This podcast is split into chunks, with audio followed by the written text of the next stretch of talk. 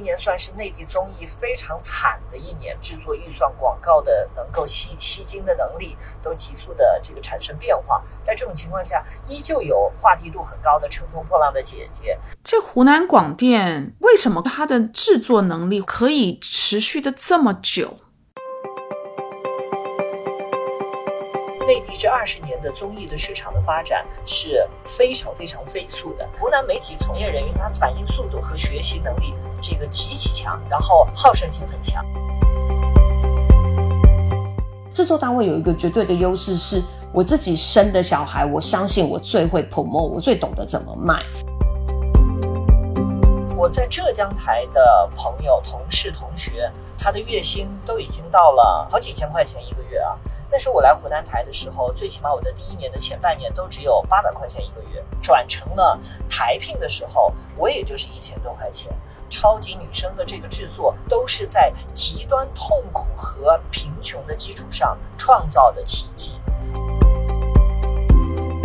当我没有办法以这么巨额的金额给予，就是所谓大咖艺人，我拿什么吸引你？其实就是质感跟平台。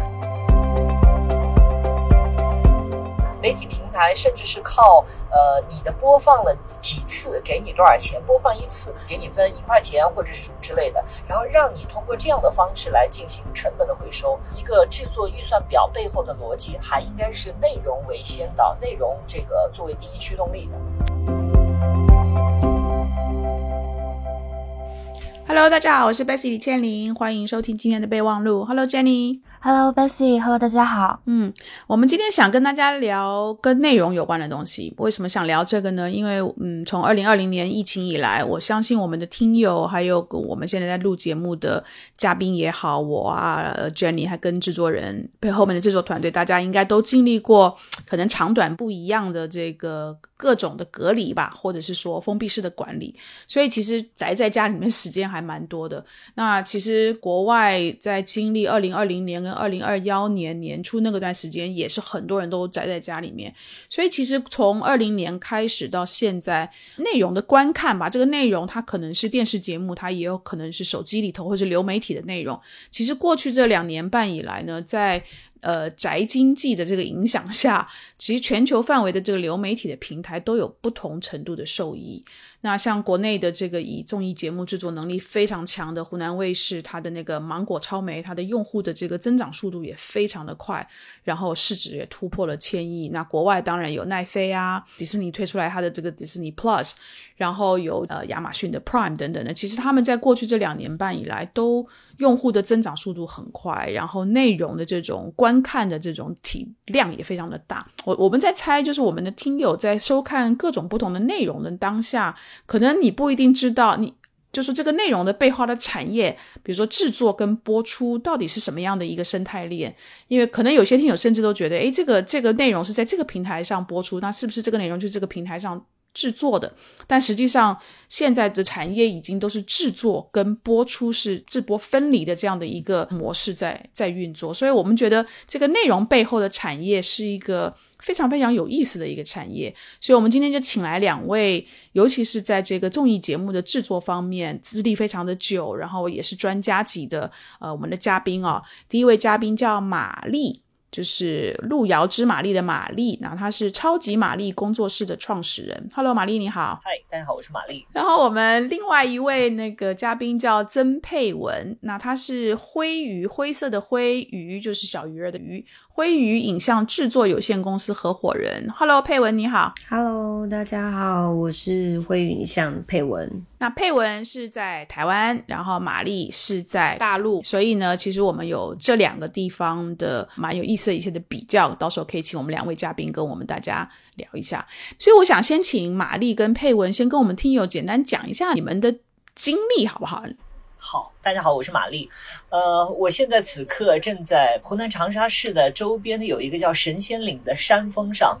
然后有很多绿色的这个风电，这个呃大风车，这个这个脚下啊，然后看着晚霞，跟大家来分享来湖南的这二十年间的点滴和自己的从业经验。哇，你在那山上干嘛？看日落。对 明白。啊，在这个神仙岭当中，就是其实准确的也切合了这个在湖南的。媒体生态之下，媒体从业人员在这个地方其实也像神仙一般的这个被滋养、被锻炼、被成长。我是零二年，呃，从杭州来到了长沙，在此前呢，我一直是做着电台，准确说是从零二年背着自己的毕业行李。然后拿着自己的奖学金，然后想来湖南闯一闯。非常幸运，第一个收留我、锻炼我的一个地方就是湖南卫视的《音乐不断》这个节目组。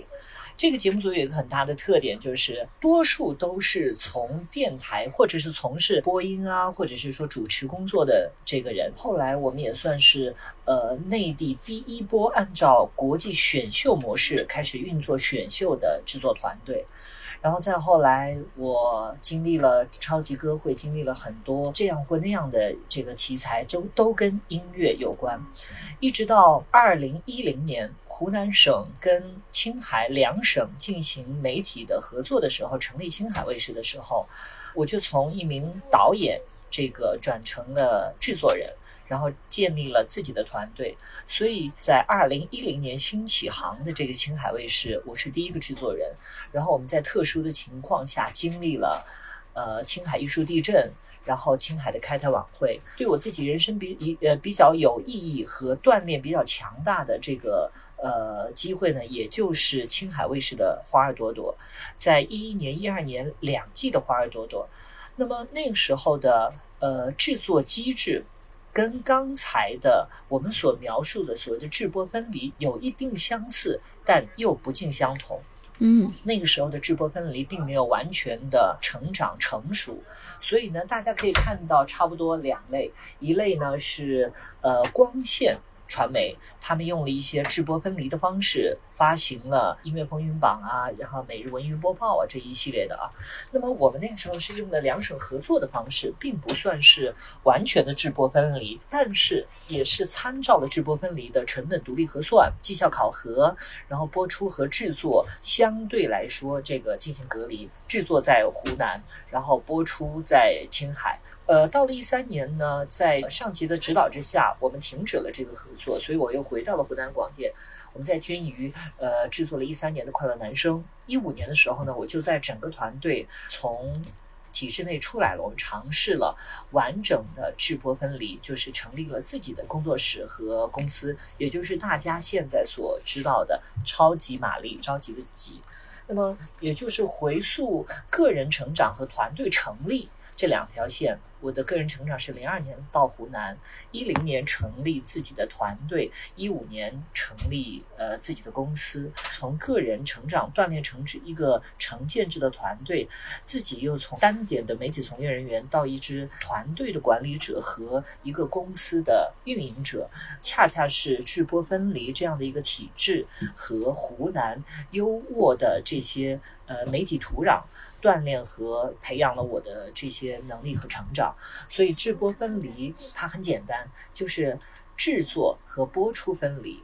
制作是一个产品的生产加工厂，那么还有一个就是播出的平台，因为媒体的这个产品。它的形态特别特殊，它需要过往我们需要一个电台，需要一个波段，后来我们需要一个屏幕，距我们三米之间的这个电视屏幕。那么随着科技的发展，这个屏幕离我们的距离越来越近，然后它会开始变成了距我们三十厘米的电脑。后来呢，现在更近，可能就是呃不到不到二十厘米的十来厘米的这个手机。呃，所以我们后头看到了播出的媒介也产生了一定的变化，从电台、电视到了后来的网络，以至于现在从横屏又到了竖屏，又到了短视频。所以呢，我们算是幸运的一代，像在媒体这个行业当中经营成长。和不断被呃压力推推进前行的一代媒体从业人员，哇，好好丰富的资历啊！所以你也是湘军的一份子。呃，湘军锻炼的这个媒体从业人员的子弟，就是不管是从业作风，还是说在这个行业的为人处事，都受湘军的影响很很重很重。那佩文呢？佩文，你的资历是？忽然觉得那个玛丽哥真的是资深的前辈。我比较特殊，因为呃，我是在台湾念大学，是念广播电视系，所以我小时候那个一毕业的时候就立志要当记者。然后因为个性比较活泼，所以我在二零零一年大学毕业的时候我就。开始进到呃所谓台湾的就是报纸的行业去做记者，那我的第一个记者的工作其实就是跑综艺线，也就是综艺节目线，像是呃胡瓜啊，或是像吴宗宪啊，就是电视三台就是比较大的电视台的大哥综艺大哥。那我自己在做了综艺线的记者，做了五年的时间之后，又被转调变成戏剧线。所以，那我记者的经历大概是十二年到十三年。那这记者的生涯里面，大概包含就是台湾四大报的三大报，然后还有几个比较著名的周刊，然后再到后来我转战台湾的新媒体，也就是说网络媒体。那我在二零一九年之前的最后的倒数三年的时候，我因为呃公司的一些政策的部分，后来我又被调到就是去做大型行销的单位，那包含选秀节目，台湾像还有呃萧敬腾跟林宥嘉主持的《森林之王》，那时候都有去做到行销宣传。然后我是很在一个非常有趣的状况底下，其实是自己一个很莫名状况底下，在二零一九年的时候。忽然自己走出来创业这条路，那第一个选择就忽然做了实境节目。那实境节目它本身是因为我非常热衷看内地的大型综艺，就是实境节目以及韩国综艺，所以当时我心里想的念头很简单，就是说我觉得台湾没有人做过，那也许这是一条新的道路。那我其实就是大家传说中的，就是应该讲综艺小白。我我的资历，如果要说做节目的话，我的资历就是真的只有三年，也就是说二零一九到二零二二年，那制播了三档节目。呃，因为在台湾它比较特殊的事情是，它是在电信产业底下产生的 OTT，就是说他们自己有所谓的视频的平台。那那时候我们跟了几个台湾的电信的。比较大型的业，因为台湾电信业者大型的就大概是几家，那我们就陆续的跟那几家合作。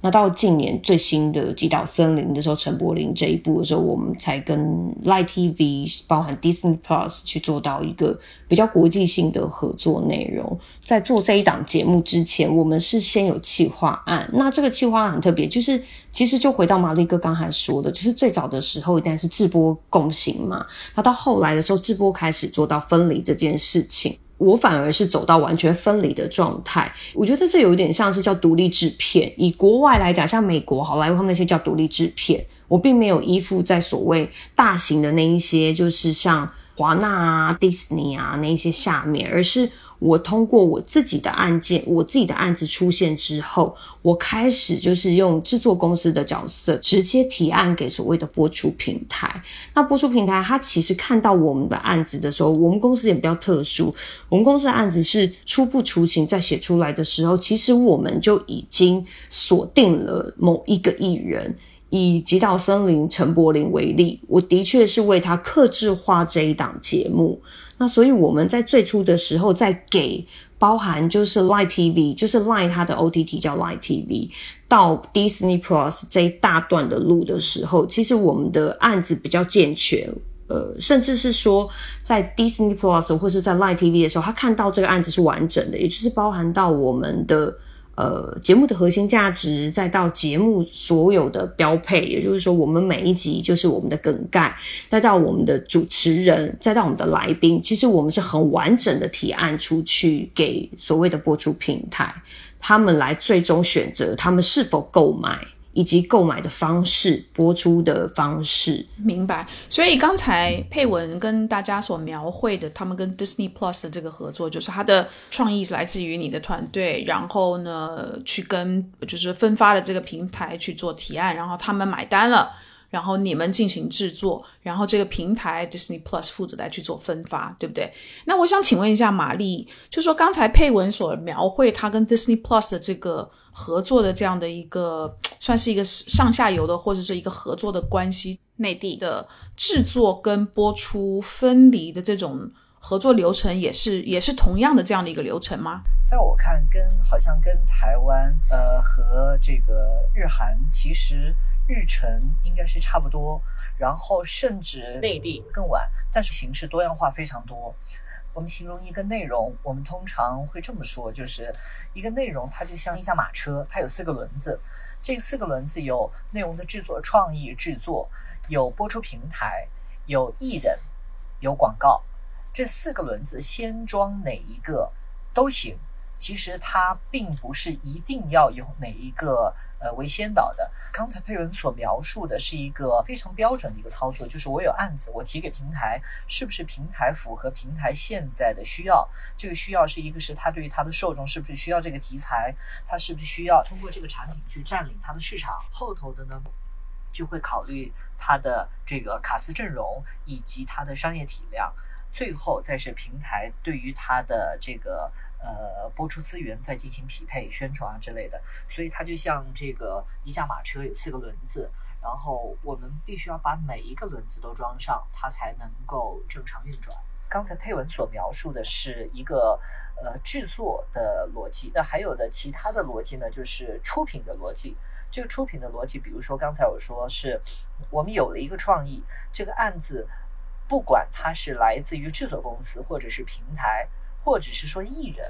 他但是呃呃谁来出这个钱，然后招商他的那个成本如何回来，招商之后的那个收益如何进行分配，版权的归属又归归属谁，所以它就会有多个问题和不同类别的这个组合方式，那么就后来就会形成呃像比如说著名的灿星，他就是自己出品。那么也有共同出品的，就是我们和，比如说我们是制作公司，或者是我们是这个出品公司，我们跟电视台按照一定的比例共同投资来制作这档节目。那么，呃，后头的广告收益有时候是这个出品方去去招商，有些是平台方进行招商，所以它会涉及到这四个类别的这个组合方式。那么后头更复杂的，如同早年间也有一些艺人。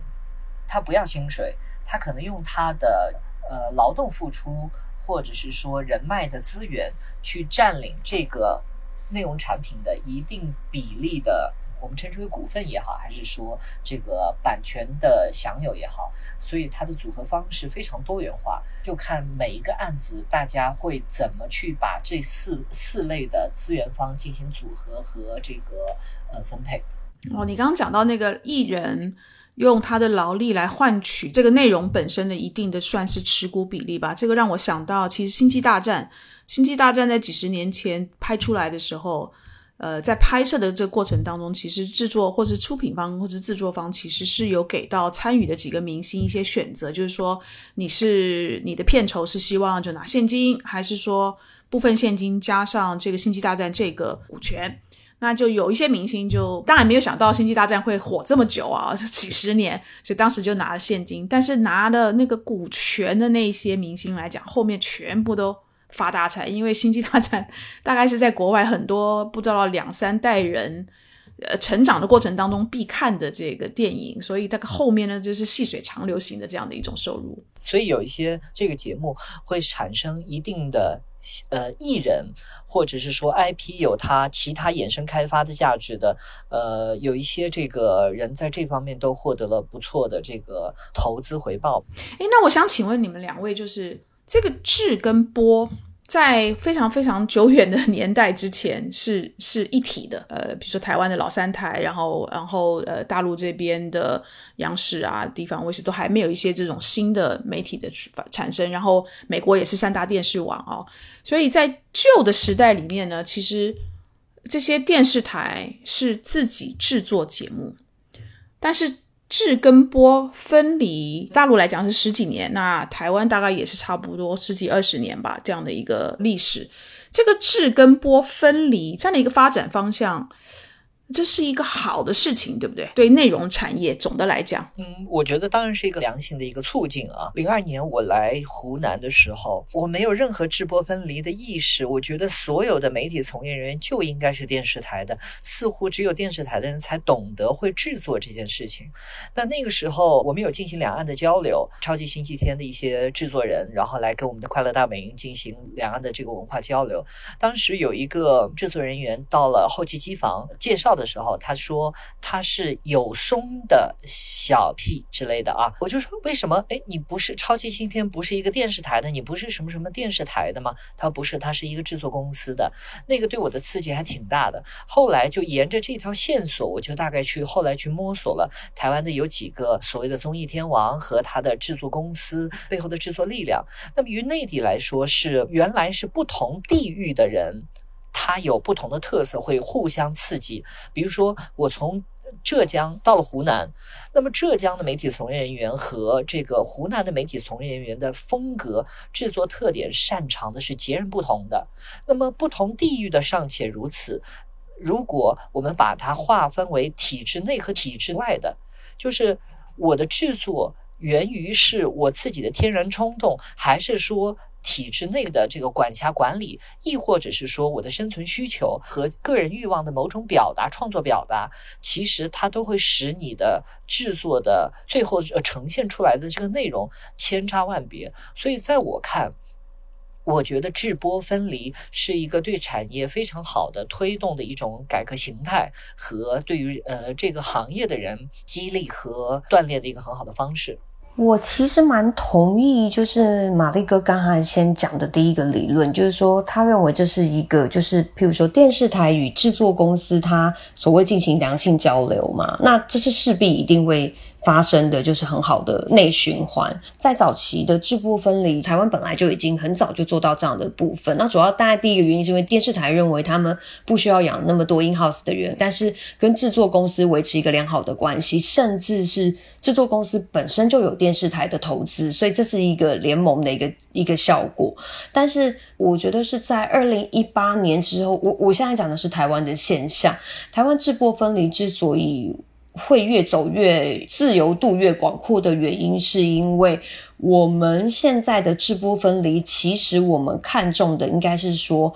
我们本身制作公司它回头看的其实是这个网络世代。那这网络世代它牵涉到的不会是一个电视台你的基底受众，其实这个网络世代它含有它的含量已经变成是整个 Z 世代他会看的内容的不同。才会回到我们制作公司去制作这个节目，我们的 idea、我们的创新，甚至到我们要怎么做才可以吸引这些人的目光，甚至在我们在作业的时候，有时候我们是反过来去说服播出平台，为什么我们在这里要加这一些梗概？因为过去我也必须说以。台湾来说，就是说电视台它的角色其实是比较强势的。我因为第一个叫做出资方嘛，那第二个叫做出品方。但是现在其实有一点点角色正在比例正在分离了，因为这个比例正在调整中。那主要的原因是因为。当我们呃这种新的类型的制作公司出来的时候，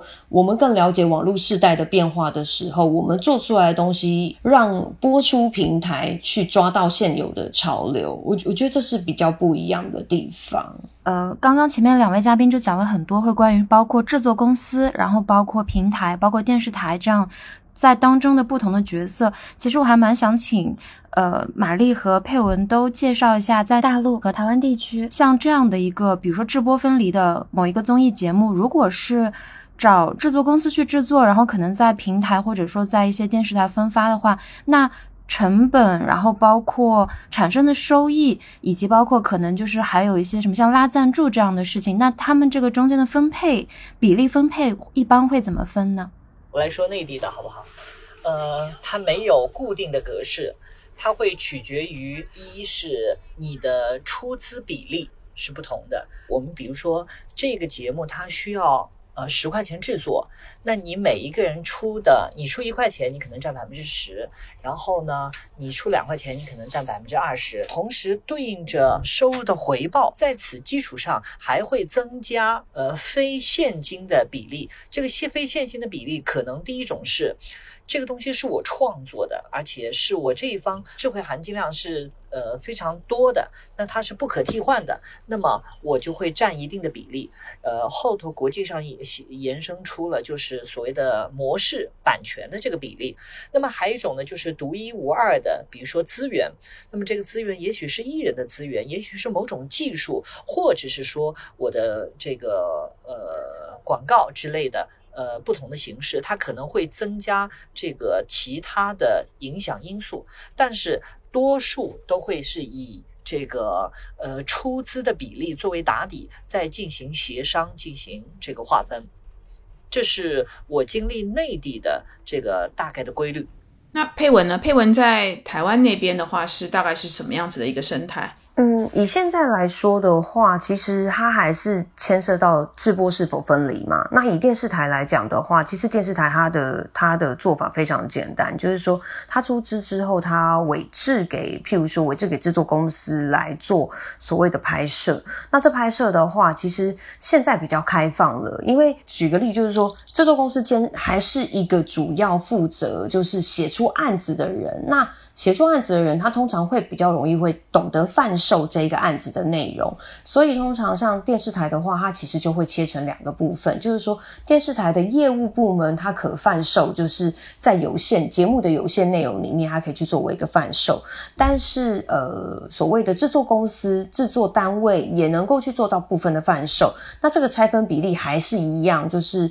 刚才就是如玛丽哥讲的，就是说要看到所谓的出资的比例多寡，然后。再来看说，大家所谓拉进来的业务的时候，他要去怎么样去做一个大饼的分配？那如果在讲到说，如果直播已经分离，像是呃，我们现在譬如说以我们公司制作的节目为例的话，我们比较特殊，就是说我们在售出这个版权的时候，其实。我们公司比较特殊的是，像《极岛森林》陈柏霖这一这一个这一档节目的话，我们的作业方式流程是买断版权的是 Line TV，那 Line TV 它在贩售给 Disney Plus 或是相关，就是大家看到现在可能哔哩哔哩也会播出的部分。然后在这个部分的话，我们在最开头的时候会在跟我们的播出平台，所谓的就是我们买断的播出平台去谈到，譬如说像 Live TV，我们会跟他谈到说，我们在贩售的过程里面，我们的分润比例为多少？那他们的业务贩售的话，有一个比例的制度。所以其实我觉得跟制播分离跟制播在合体这两块，其实知识拆分的比例的不一样。但是其实是皆可贩售的，不管是委制单位或是电视台，它都是可贩售的。但是这几方的这种合作以及这个合作的模式怎么决定最后的收入的分配，其实也跟它的模式有关。如果今天是一个买断的模式。也就是说，电视台或者平台它买断了你这个节目，所有的钱当然是他出，但是所有的收入也就是这个平台或者电视台来收下来，对不对？不管今天是广告，或者是说他去拉赞助的这种费用，应该说它的弹性比较高一点。也就是说，我们在最开头在谈说我们要把这个版权售出的时候，同时我们已经谈到业务方了。主要的原因是因为。对我们制作制作公司来说，我们当然希望我们的收入可以增加，所以我们在最早在写这个案子的时候，其实我们已经先计划好，也就是计划好，我们希望可以拉到哪几家所谓品牌的 sponsor。那在这一个 sponsor 底下的状况的话，那我们回头也会跟我们的所谓的出资方。即便是买断的出资方去谈，那这个还是刚才说到，回到就是我们有一个比例的拆分的比例分配。那对于出出资方来说，其实他何乐而不为？因为他等于是多了一个业务单位来帮他贩售，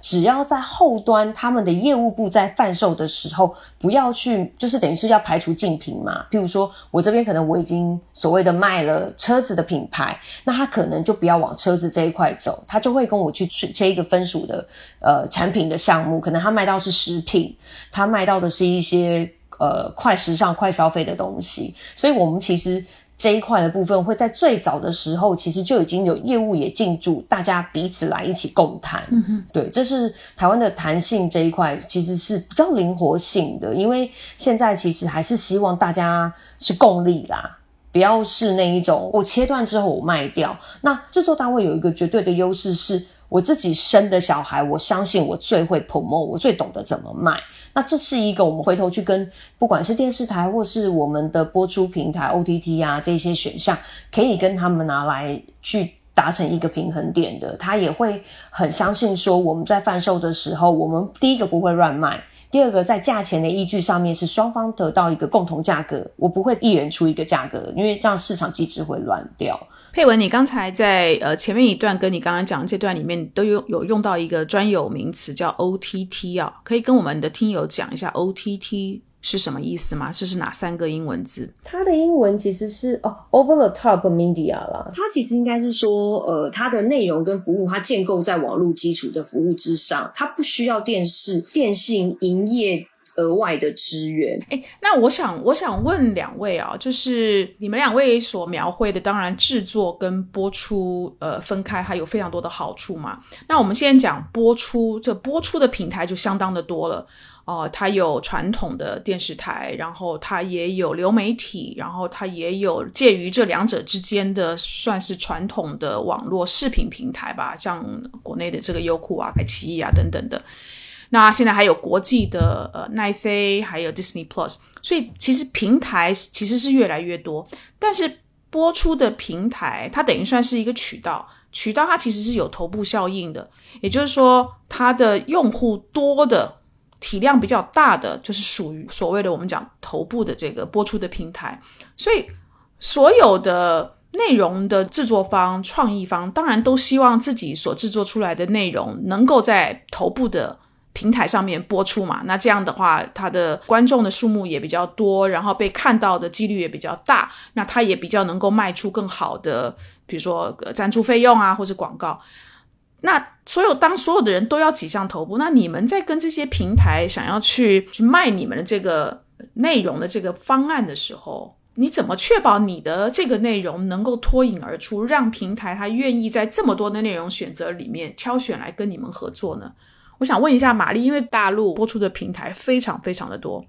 如果以一个内容生产者的第一直觉来说，他会先找到跟自己的这个内容属性最匹配的平台。这个属性包括了什么呢？呃，第一是包括了这个题材的受众最适合于在哪个平台。那么有它的年龄构成，也有它的受教和它的过往对于影视内容消费习惯。和产生互动性的这个呃高密度的这个属性，比如说我们公司我们现在在做强调我们要做 Z 时代的注意力经济，那我可能我就会重点要关注 B 站，但是呢，B 站可能它可以承载的商业的这个体量就不如。比如说像芒果，或者是像腾讯视频，但是呢，B 站的好在呢，就是 B 站的用户他会进行二度创作，他的创作会使得你的流量的含金量会更高。那么综合这些复杂的因素，我们就称之为可以统计为说是我们制作人员或者是创意人员第一判断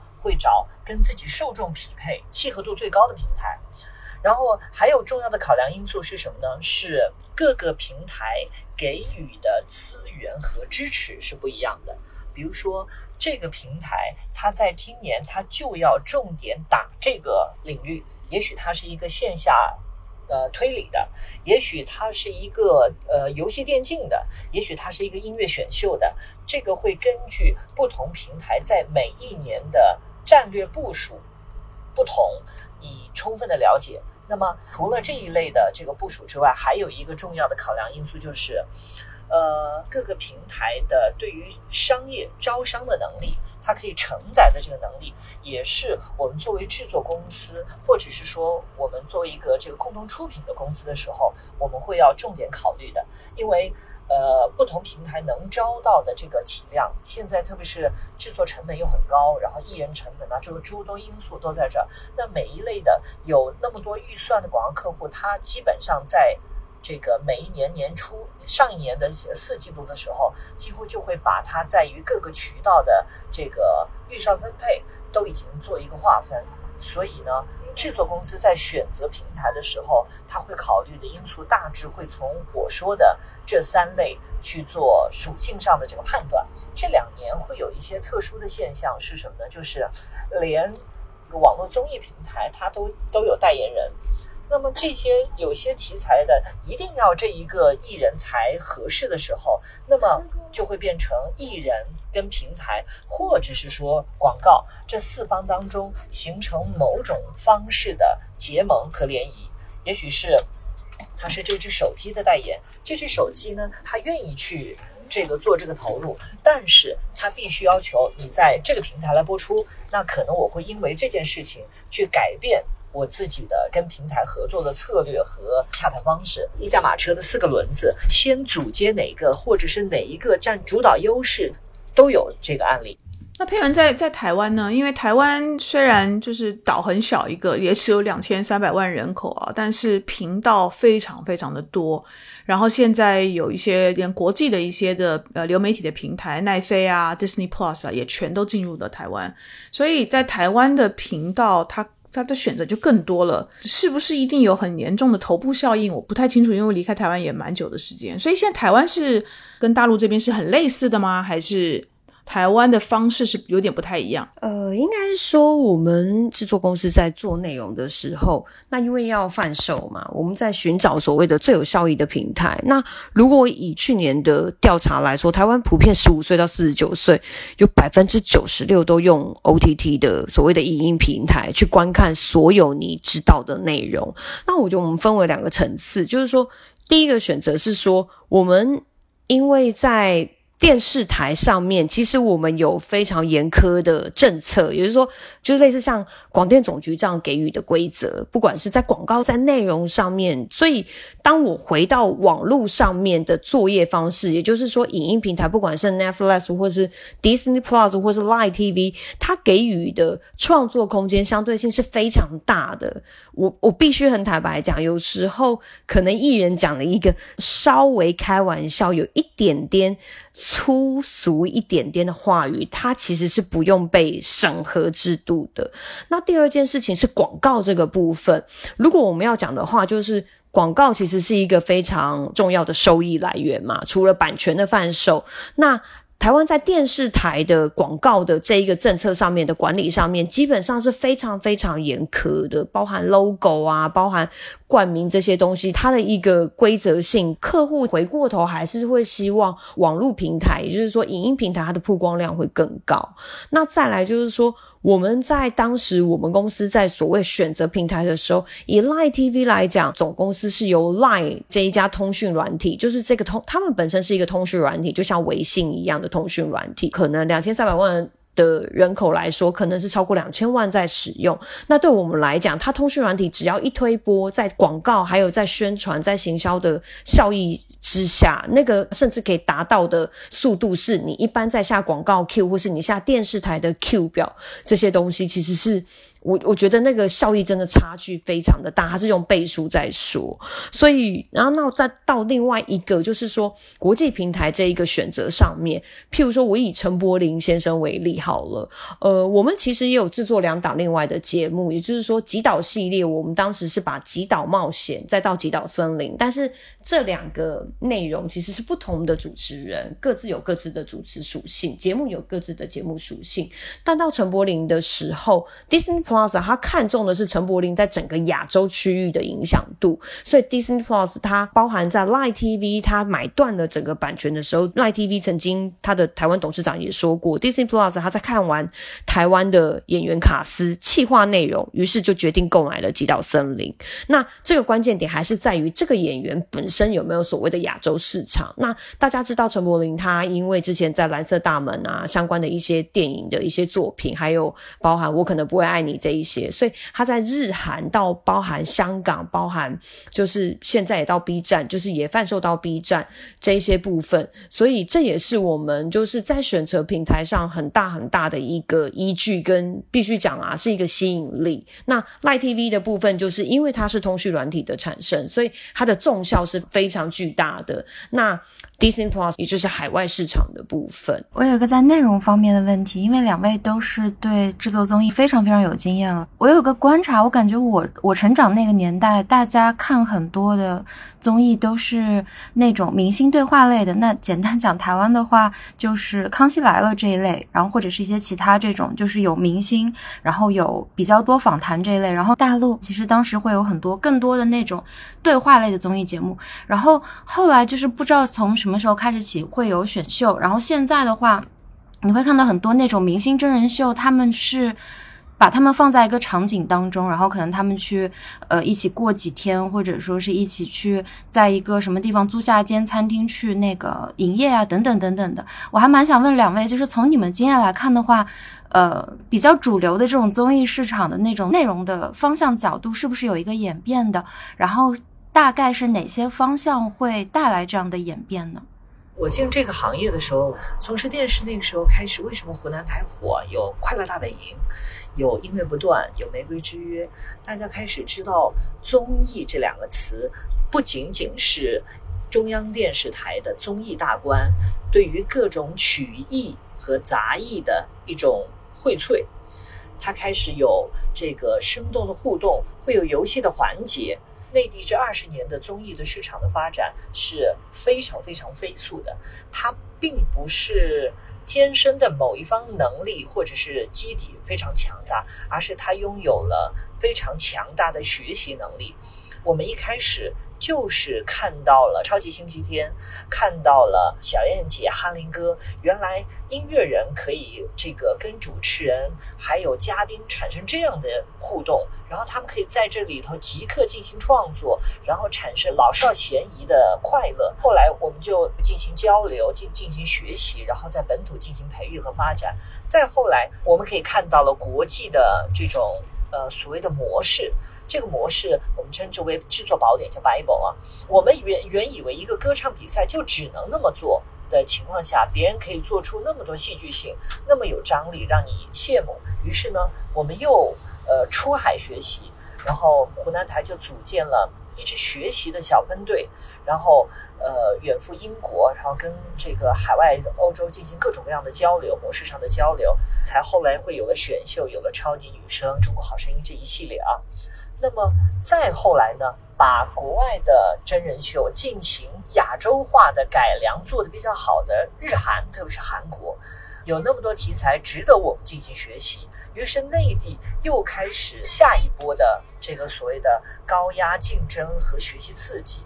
那么与此同时呢，语言类的节目，呃，在内地的发展其实它从来就没断过。我们知道台湾有《康熙来了》，可是，在之前我们有实那个是叫《实话实说》嘛，对吧？我们也有后来的网络的这个奇葩说，就是内地的二十年的发展线索，实际上是我们好似乎每一个起点都比别人落后，但是呢，呃，加速度会比较快一些。还有玛丽，我也想问，就是其实大陆这边其实因为资金相对来讲，大概是从应该差不多十五年前开始吧，这方面的资金就多起来，所以呢，愿意投注在呃内容制作，尤其是综艺制作这个方面的资金，其实体量是越来越大。所以当你有非常多、越来越多的投资人，他愿意把钱投在内容的这个创作的这个产业里头。其实对于制作的的人才来讲，这个是这个非常非常重要的一个基建吧，基础建设吧，对吧？因为他有资金，你才有有钱可以做事情嘛，对吧？不是绝对。二零零二年我来湖南的时候，马栏山就是我们现在大家在综艺梗里头、快乐大本营里头知道的这马栏山，还是一片荒地。然后那个时候，整个湖南台能够。呃，这个承载最多的广告就是猪饲料，猪饲料的广告和这个技工学校的，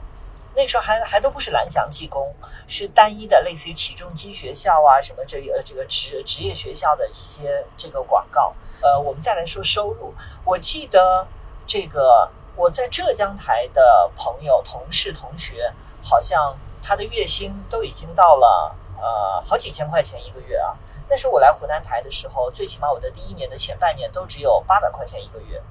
然后再后来，我记得我转正了。转正是什么意思呢？就是我转转成了台聘的时候，我也就是一千多块钱。就是媒体在这种程度上，它依旧制造出来了像《快乐大本营》、像《音乐不断》、像这个呃《玫瑰之约》这一系列的，湖南还是被称之为媒体从业人员的黄埔军校。在这里头举一个对我影响很重要的例子是什么？是一个是一个人物，就是呃湖南媒体的成长，它跟其他的地方不一样，它似乎有着锻炼和造神的能力，它一代接着一代的去。去造就了这些领袖般的人物，从最初我们知道的魏文斌，到后来的欧阳长林。所以我就举这个欧阳长林台长的例子，就是他接手湖南经视的时候，就是没有钱。然后呢，我听说的就是那个时候的台长魏文斌台长就把这个平台交给他，要求他去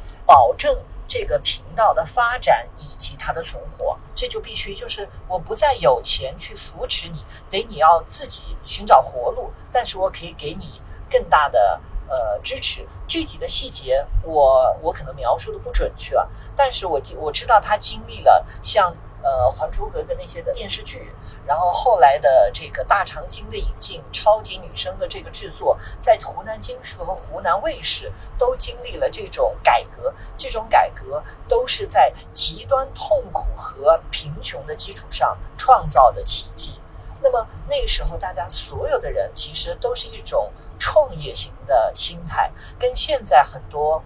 大成之下有大成就、大收入的，所谓大家看到光鲜的这种媒体平台和公司个体，截截然不同的是，那个时候每一个人都很穷，每一个平台都很穷，但是都特别有能量和志向。然后后来又在没有钱的情况下，然后如何让这个呃平台扭亏为盈？我记得到他这个退休的时候，这个平台。一年的年收入应该是已经超过了超过了五十个亿，或者是将近一百个亿的这样的一个体量。从一个负资产的，他都是事在人为，靠一个人一个人的这样的带领，一帮人去做起来的。那么我经历的。第一个节目叫音乐不断，我们那个时候的人数就是九个人，要做日播节目，也要做周播节目，他就是必须要想尽办法去去节约成本。我们节约了这些成本，我们也并没有获得多好的所谓的物质回报收入，但是这个这个行业滋养了我们，到后来我们就会获得这个新的发展。所以现在可以看到国内的很多地区，有北京。有呃江浙、呃长三角、珠三角、湖南各个媒体发展发展比较好的地区，都有湖南从业人员的身影。这个就像师傅带徒弟一样的，他的家教和对于这个体制内的这种训练是非常多元的。所以简而言之，我说，呃，湖南的媒体的环境的这个从业人员比较像穷人家的孩子，他穷人家的孩子比较早早当家。那么发展到现在，为什么大家会觉得投入一说现在跟以前不一样？一说就说我的投资要多大，是基于媒体在一个社会结构承载的位置，远远超过了原来大家的既有认知，一直在突破这个想象，而它可以影响和覆盖的层面啊，除了受众的人数多少，到国家地域，以及它可以打通经济的影响力，可以作为文化符号去影响这个世界。媒体的这个势能被一再一代一代的人去通过他的作品和通过这种平台的播放，能够产生新的势能，所以他能够吸引进来的资金和创造这些价值的人就获得了更多的回报。它是一个良性的循环，是一个正向的发展。您刚才讲了很多，因为我们在大陆这边，当然大家对于湘军就是湖南广电的成功啊，都是有目共睹。那我想请问你啊。这湖南广电为什么可以？就是它的制作能力，或者它的综艺节目的这个能力，可以持续的这么久？这个怎么持续的已经二十年以上的时间？它是怎么持续？他们的成功的秘诀是什么？我们这么说吧，就是现在我们都生小孩，呃，养小孩，教小孩，就是呃，爱学习和会学习的小孩，就不用你一天到晚去逼迫他。我不是湖南人，所以我一直强调，就是，但是我其实我来了湖南之后的两周之内，我的从我自己的味觉我就被同化了。在之后，我的第一年的这个实习和工作完了之后，我所有的从业的所谓的判断标准和这个精神职场的精神风貌，全部也被同化了。湖南媒体从业人员他的职场风貌，他有一些什么样的特点？学习能力非常强。他的学习反应速度和学习能力这个极其强，然后还有一个就是好胜心很强。那么最后大家会归结为这个地域有它极强的这种人文的呃特点。湖南人会说吃得完、霸得蛮、耐得烦，还有九字真经嘛。然后这些湖南的媒体从业人员又把这个特点在自己的媒体行业当中发挥的淋漓尽致，所以他就是这个学习能力强、学习速度快，然后不服输，从上至下都有这个劲儿。不但是跟外部比，内部比的更凶，就是你做的一个节目好，我一定要做的比你更好。哎，你的这个美术审美好。我也要比你更好，形成了一个非常好的一个大氛围。所以后头，你像我几度，我并没有那么喜欢湖南的气候，我几度都想这个去北京啊，然后这个去深圳啊，呃，但是后来都离不开这个地方，就是这个它这个环境的氛围太好了。我想来问两位关于呃，又是跟钱有关的哈，但是我想请两位跟我们分享一下这个一个节目的成本的结构，就一档综艺节目。它到底它的成本上面它有哪几个大类的成本？然后最大的成本是哪一个？是是艺人吗？以就是资金结构来说，台湾的资金就是说制作成本这一块，它真的没有像是大陆市场它那么的所谓说。巨大，然后他能够把东西做到一个最极致的路线。刚才我在听玛丽哥在分享，说是湖南卫视啊这一些，因为芒果啊、芒果 TV 这一些，因为我刚好是在我那个年代，就是我几乎开始都在看芒果台，就是我当记者之后，很后端的，就是说中后端的时候，我几乎都是。很大量的一直在看芒果 TV，甚至我们会把它写成新闻，做成报道。例如像谢娜，她就会被称为叫做大陆的小 S 嘛，这一些。那呃，我们在资金的上面的话，我我觉得是应该说有所不足。那在有所不足的状况底下，我们必须衡量的事情是东西它能够做到多极致。那我觉得反观于大陆的市场，它能够做到的极致，是我我觉得是台湾某一种程度的望尘莫及。譬如说。大陆的艺人这一块，它它的那一个资源体是非常巨大，就是说，我我几乎看到他能够请到的艺人，是我甚至没有办法想到的。我我觉得我很意外的，那这就是资金的一个部分，再就是制作的部分，然后当然包含就是赞助啊这一些。台湾的，因为就是刚才讲到的，就是说在资金的分配有限的状况底下，以我们公司的制作的节目为例，当我没有办法用一个非常高昂的片酬去吸引我的艺人的时候。譬如说，我击倒森林好了，我最后请到了二十年来蓝色大门他们第一次集合，就是第一次愿意为这个节目合体的桂纶镁跟陈柏霖。那这时候，陈柏霖跟桂纶镁他们当然也理所当然都知道，这一个台湾的制作成本，它永远不可能就是在资金上远不及大陆的资金的这个状态。那他们要求的是什么？我认为他们要求的第一个就是刚才我们提到的，就是平台。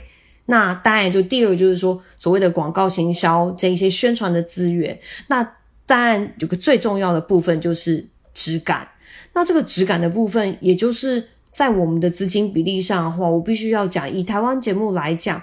过去因为资金的有限，尤其台湾比较特殊，在去年吧到今年才正式在综艺节目这一个项目里面。有更多的平台愿意投注于，就是更大的金额去做投资综艺节目，为什么呢？因为我曾经听过一个呃 OTT 的。影视的大主管跟我在聊天的时候，他讲到一个关键，他说：“佩文，我不是不愿意去投你们的综艺节目，我觉得你们请到的所谓的卡司也很不错，但是对于他们，他们投资所谓的戏剧，所谓的收益这件事情，它是更快速可以回收的，因为大家知道剧这件事情，它是每一集我会想要去追剧，但综艺节目不是。今天综艺节目我看到第三集。”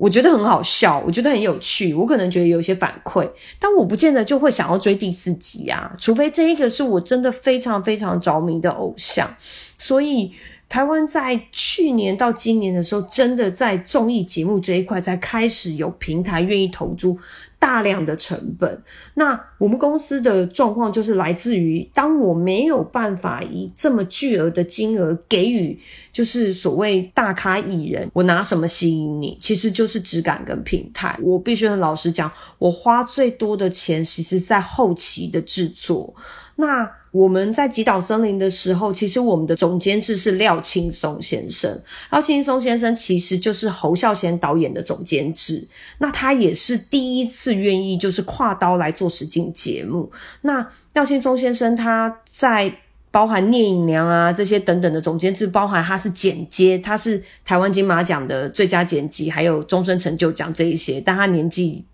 七十岁，但还是一就是活到老学到老的状态。所以对于艺人来讲，就是他看待就是在质感上面的话，我后期的成本其实比例值来讲，其实我已经投到百分之二十五到三十了。这个比例成本其实以台湾来讲，其实是非常高的，因为我们甚至在所有的调光。包含我的声音，包含我的音乐，包含我我整个后期的设备，其实我都是用电影制作方式去作业。那我觉得这是我们现在能够拿出来的某一种软实力，去吸引就是所谓大咖艺人，他为什么要做台湾的一些所谓的实境节目？那因为他。其实你以陈柏霖为例好了，《花儿与少年》是直接去非洲拍摄，诶他拍摄的是动物大迁徙这种大迁移这一种很巨大、很就是非常非常 huge 的那一种画面，很震撼的。所以当他回头再看台湾的制作的时候，他理所当然理解，他要的就是品质，他要的就是平台。所以我有时候觉得成本这件事情已经不是我们绝对的分配值了，是。我们能够拿出来什么比较关键？嗯，那玛丽娜大陆这边呢？因为以以往就是其实艺人的价码是标的越来越高，但是后来当然某一位艺人的阴阳合同之后，然后就一直被打压，所以现在艺人的价码其实已经没有以前那么的高了，是吗？所以现在在大陆这边，如果制作一档节目，它的成本结构以及它最大的成本大概是在哪一块？呃，我曾经我记得我在传媒大学分享过制作预算背后的呃制作逻辑。一个内容产品来说，它的制作预算在制作公司这个部分通常会分为三个部分，就抛开掉平台和广告销售那个给呃广告中介公司应该拿的它的劳务，其余的会分为制作、艺人和宣传这三大块。那么在制作这一块呢，就会分为了前期的策划、现场的录制、执行、技术、场地租赁，然后这个你的制片，那么也会包括了后期的制作预算、剪辑、包装、呃合成、音频这一系列的这个因素。所以呢，制作的大块预算来说，它是在制作公司当中会重点抓三大块，就是制作、艺人和宣传。呃，宣传这个部分跟内容捆绑会。比较紧密的，这是后面，呃，在直播分离之后，渐渐我们看到了像《中国好声音》啊，像这些他们的宣传非常，跟，跟内容互为左右手，互为相助，能使得内容的这个发酵能量做得更大的时候，你会发现宣传的智慧在现在的媒介传播的播放方式，呃，产生大的变化的时候，起到非常重要的作用。所以大家，呃，重点刚才我听的讨论。都多数是以内地非常大成本制作的，但是其实呃内地的这个成本制作是它的类型是非常丰富、非常多元的。我们也可以看到像蘑菇屋、闪亮的日子这些我们称之为微综的，它几乎平台没有钱。就是我们称之为小琼中，是靠媒体平台，甚至是靠呃你的播放了几次，给你多少钱，播放一次给你分一块钱或者是什么之类的，然后让你通过这样的方式来进行成本的回收。所以呃内地的这个节目的生产成本，它的落差非常大，有制作过亿的，也有呃穷的叮当响的，但是。呃，都能够都有可以生产出好内容的可能，不需要妄自菲薄，也不需要那个刻意羡慕。曾几何时，我也是这些羡慕其中的一个羡慕者，因为我原来很爱听金曲奖，后来我看。在东风播出的金曲奖，后来再转到台视播出的金曲奖和金马奖的时候，我那个时候可羡慕，我说这个制作人怎么那么厉害，怎么可以请得动张学友来进行颁奖，可以请得陈奕迅和来做一个这个跨界的一个叫翻唱，愿意唱别人的歌，这在我们想象是几乎不可能的。但是后来我们就从它的包装，或者是从它的舞台表现形式，用了一个演唱会级别的制作，然后呃，什么制作人是葛福洪做的，还执行的是侯文艳，还是后来的陈振川。我们抽丝剥茧，一点点去学习，一点点去进步，所以才有了不同的机会。所以现在。我既做成本制作成本过亿的项目，我也做那些称之为小穷中、穷的叮当响的。我刚刚从北京回来录，就录了一场这个在树林里的音乐会，就是没有钱的，很穷，大家集资来做一个内容，但是这些内容受众却会觉得非常真实、非常宝贵。他们在这里头没有音响、没有音响、没有灯光，他们很穷，就是变成最生动的可能。所以。呃，这些我们都经历了。归根结底，一个制作预算表背后的逻辑，还应该是内容为先导，内容这个作为第一驱动力的。对我还有一个问题，就是我之前看到行业里面有些人在讲说。呃，那个讲法叫做短视频正在杀死长综艺，就是有这么一个讲法吧。然后他们的意思是说，因为现在有太多，包括呃抖音啊，包括视频号等等，像这类平台呢，他们会把一些综艺节目的那种 highlights，就是非常一些比较搞笑或者很高光的那种时刻，放在短视频平台，所以很多人看那些，他们就感觉自己已经看完了一个多小时的一个综艺了，也因此就是可能不太会再去。花时间去看完一整集这样的综艺，然后也是想问一下两位这样的看法，就是一个是在你们看来这件事是真实发生的吗？然后另外一个就是假设短视频它真的和长综艺之间是有一点点相互替代的关系，那这个对于呃内容行业或者说对于这个电视台啊等等，或者呃对于那些大的那种视频平台，是不是其实是会带来一些影响的？在我看是血淋淋的真实，你无法逃避。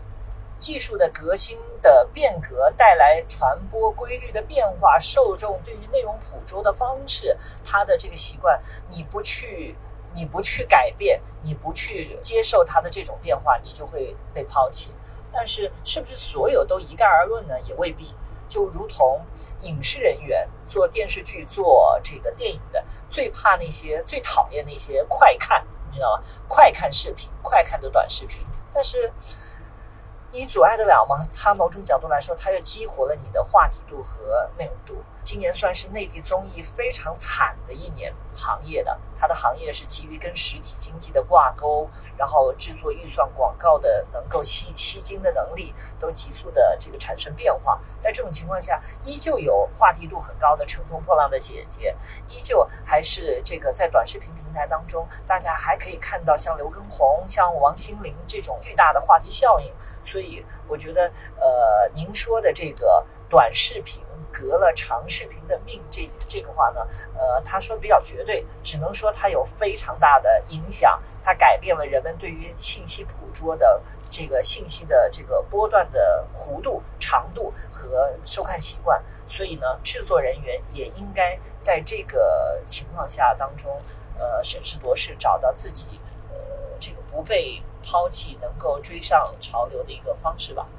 哎，那这件事在这个台湾地区也是有这样的趋势吗？佩文，其实还是两条路啦。第一个就是呼应刚才马力哥说的，就是说你把它当成宣传，你把它当成行销造势，其实它是一个非常方便的方式。也就是说，透过那样的短视频，它很容易会呃吸睛嘛，然后它会有可能会引来用户，他愿意长时间去观看。这个是。台湾就是目前的观众在看短视频的时候，很容易去所谓做到导流，把短视频的人导流到所谓的长节目这一个这一个部分。对我们来讲，就是说我我觉得实境节目它的这一种真实性，它的魅力其实就是营造的沉浸式的氛围嘛。那观众会跟着艺人走进去一个新的场域，去感受这一些艺人他私底下的样子。那如果今天我们做到真诚，因为实境秀本来他走的路线就是演出者任务。事件，那我我觉得还是一个说故事的能力去影响，就是观众把目光跟整个聚焦在我们的所谓就是节目本身。那我觉得短视频的部分也必须讲，就是说，那要这样说，我们也我们制作单位或者是所谓的播出平台也是一个始作俑者啊，因为我们还是会想办法去。剪辑一些所谓短视频，想要把人拉进来，因为。我们不剪这些东西，甚至它的就是所谓的观看性可能没有像没有那么长驻的效益。那一旦剪了短视频之后，长尾效益它它就会产生。然后我们现在在台湾的状态是说。我们在整个新闻内容，就是包含新闻内容、包含宣传议题的炒作，或是在宣传的，就是切新闻切点啊，就是热点热点的切题之下呢，其实它会吸引就是更多观众愿意花时间来看，所以对我来讲，它是一个宣传的管道啦。那会剥削掉的，我觉得还是是不见得是一个完全多数，我觉得它的占比可能是三分之一到四分之一的状态。啊，我我这边有一个问题想问两位的哦，就是我从呃去年看到那个奈飞开始跟很多国家的这个呃制作的团队开始合作嘛，合作他们内容在奈飞的平台上面去做分发。那我看到韩国的那个鱿鱼游戏。变成一个全球的一个趋之若鹜的一一档节目啊，然后这个节目还有衍生出来非常多后面的线下的活动，然后它的衍生品啊等等等等的。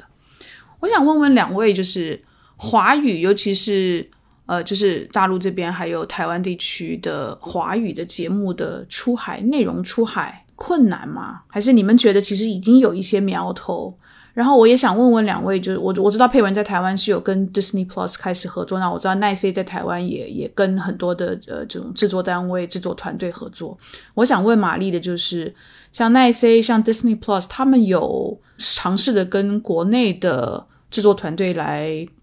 探索这个合作的可能吗？呃，以我知道的情况啊。呃，是有接触，但是还没有看到成功和成熟的案例。嗯，刚才您举例的这个，还是以影视剧、网剧这些题材为合作为先，这一类的合作比较容易，因为综艺的这个题材它有它播出的时效性。就我现在知道的，并没有一个。成熟的案例，而在内地现在目前也没有受众去看，呃，看得到奈飞啊这些内容出海的，历来都不乏个案。但是呢，本来我们的所谓要要内容要出海，就比其他的要难。第一个，有外界对于我们制作内容的天然的这个陌生感，有它语言的因素，也有地域的因素，也有我们制作的手法的这个匹配度的形式。但是你你看这么多年来，从我们说李宇春登上《时代周刊》了啊，到后面一代一代的人带来的国际影响力，甚至《爸爸去哪儿》的这些小孩儿都成为这个呃国际认知和这个关关注他们成长的一个个例。所以历来从来不乏个案，但是近些时间呢比较受关注的，呃，还是通过在内地的巨大影响力。获得国际上的关注，比如说像《乘风破浪的姐姐》这样的题材。那你觉得是因为呃大陆这边因为市场实在太大了，所以对于做内容的人来讲，其实国内的市场它的喂纳量已经够了，所以不太会去想我要去发展或是拓展国际的市场，是这样吗？不是，在疫情之前吧，我说最近我做的一个例子就是在二零一九年的时候。那个时候，我们正在策划一个全亚洲的超级选秀，沿着“一带一路”也好，还是说沿着就是我们就聚焦亚洲这个泰国啊，呃这一系列的周边的这一系列的国家，做一个呃亚洲的超级爱豆的一个选秀。那时候我们的想法就是走出去，但是当我们开始去跟日本的、韩国的、泰国的进行交流的时候，结果我们遇到了疫情的当头棒喝，所以我们又把我们的生产半径又缩小到我们的国内、内地，甚至说我就缩小到我的这个呃北京和长沙这两地来去做我的主流生产。所以它是基于这个时代的特殊性而产生的一定的变化，并不是大家呃没有这个野心，或者是说没有没有这种想法去。做这种内容出海和呃国际化的制作，明白。那配文在台湾地区呢？那台湾地区是不是内容出海就更困难了呢？我我我认为应该这样讲，其实因为我本身是非常关切内娱的，因为我本身非常喜欢内娱，像一起露营吧，然后蘑菇屋那些，我我真的都有看诶、我我其实是蛮铁粉的，就是很死忠的粉丝，我都会去看，也会做功课。这些品质其实对我来讲都非常好，但以台湾来讲的话，就是说我们的目前的创作内容更没有规范。但是我们还是要说了，回到台湾的电视台的话，它其实是有像类似像就是呃，你知道，就是有些政策，就是它有些规则你必须要遵守。但回到网络上的时候，我们举一个最简单的例子好了，就是《醉梦者》。呃，《醉梦者》是张孝全、范晓萱这些主演，Netflix 在台湾就有投，那 HBO 投了一个台湾叫做《通灵少女》。那其实你看。从《醉梦者》他讲的是未来梦境，然后再到《通灵少女》，通灵它其实就是在讲一个女生她会通灵，然后再到了呃《华灯初上》，他讲的其实是所谓就是日本他们当时来台湾，然后有开就像台湾就有一些就是所谓比较风化场所的这一些工作的职场的一些就是恩怨情仇、爱情啊，甚至谈到。呃，牛郎啊，好，我们就是这些陪酒文化，然后再到我们现在在做这一些，就是比较是偏网络性、没有边际的规则的时候，它能够被呃海外市场接受度。可能会高一些，可也许是这个原因，所以，我我也必须要说，今天我们在当一个制作公司，所以就是说，我们如果是一个独立制片的公司的去看待的话，为什么我会选择就是所谓的？影视平台，也就是说网络平台，我们就讲网络平台好，因为 Live TV 就是网络平台，然后 Disney Plus 或是 Netflix 这些，HBO Max 这些全部都是。原因就是因为它会给我比较无边无际的一个创作的空间。那我们取决的还是回到一个关键，就是在于卡斯的选择上面，也是国际平台它在意的，因为国际平台它还是会去做到所谓的市场调查。那我们其实也有一个新闻报道，其实出现，我我我我我觉得这拿出来讲，我觉得没有关系。就是说，其实《追梦者》其实是 Netflix 他在台湾他曾经投过的，也就是说他是自制哦，就是说他主他是主要的投资方，但最后 Netflix 他收手了的原因就在于《追梦者》这个东西就是有一点变成是 Netflix 他觉得好像没有达到他当时想要投资完成的效益，那他收回来之后，他改用。买卖版权的方式，Netflix 其实你在上面，你在它的界面上可以看到，它贩售的是台湾区的版权，也就是 Netflix 它买的叫台湾区版权，或是海外的版权。那如果回到以极岛森林为例的话，就是说，我们当然内心会很激动、很很感动的是说，因为就是可能我们卡斯，可能桂纶镁啊、陈柏霖啊这一些相关的关系，然后。以至于我们有办法能够贩售到，譬如说，我们可以翻成韩文、翻成英文，也就是说，我们在包含韩国、包含就是外国的那些地区，它是可以播出的。所以，我我还是觉得说，取决于内容的尺度以及内容的它的一个规范的限制，它。造成的就是海外的市场这一块。那我觉得，由于游戏它当然是一个很棒的例子，就是说它以内容为主。事实上，由于游戏的里面的演员的组成，它并不是现在韩国你看到的主流演员，除了李正宰之外，李正宰是因为他拍了那个好像一部有关于神鬼的那一部，那他也不是孔刘啊，他也不是譬如说朴叙俊啊这一些。那他会买的原因，就是因为在于剧本剧本的部分，所以。我我自己总结啦，就说台湾目前它跟海外的，就是说海外的这些平台可以去做接触，它还是重归于在于内容卡司，然后再还有一个就是规范性，就是说在这个体制里面，我可不可以无边无际的创作？我我觉得这是一个比较不一样的地方。嗯。好，我们今天非常感谢玛丽跟佩文跟我们娓娓道来这一个外显非常光鲜亮丽，但是后面有非常多，这是一个相当复杂的一个 生态环境啊。那我觉得我们作为终端前面的观众，我们是很幸福的。因为现在的内容越来越多元，然后平台载体也越来越多元，所以我们选择越来越多。但是我们也希望透过这一集的节目的分享，也让我们的听友知道，在你看的每一个内容的背后，是有非常非常多团队的人的努力。然后他们的努力可能就像像我们今天的玛丽跟佩文一样，他们是经过非常非常多年的。嗯，就是能力的这种培养、资历的这种累积，才到今天这样的一个火候，做出来这么好的内容给我们看。所以下次再看的时候，尽量不要用倍速来看，因为我觉得对于制作的人其实是很就觉得我就那种感觉，这个应该是很伤的吧。就是我花了这么多的时间做出来的一档这么好的内容，然后我们大家用倍速的在呃十分钟就把它就把一个两个小时的东西看完。所以下一次再看好的内容的时候呢，看看是不是能。够细细的品尝。那我们今天非常感谢玛丽，也谢谢佩文，然后谢谢 Jenny，谢谢谢谢谢谢谢谢大家，谢谢，拜拜。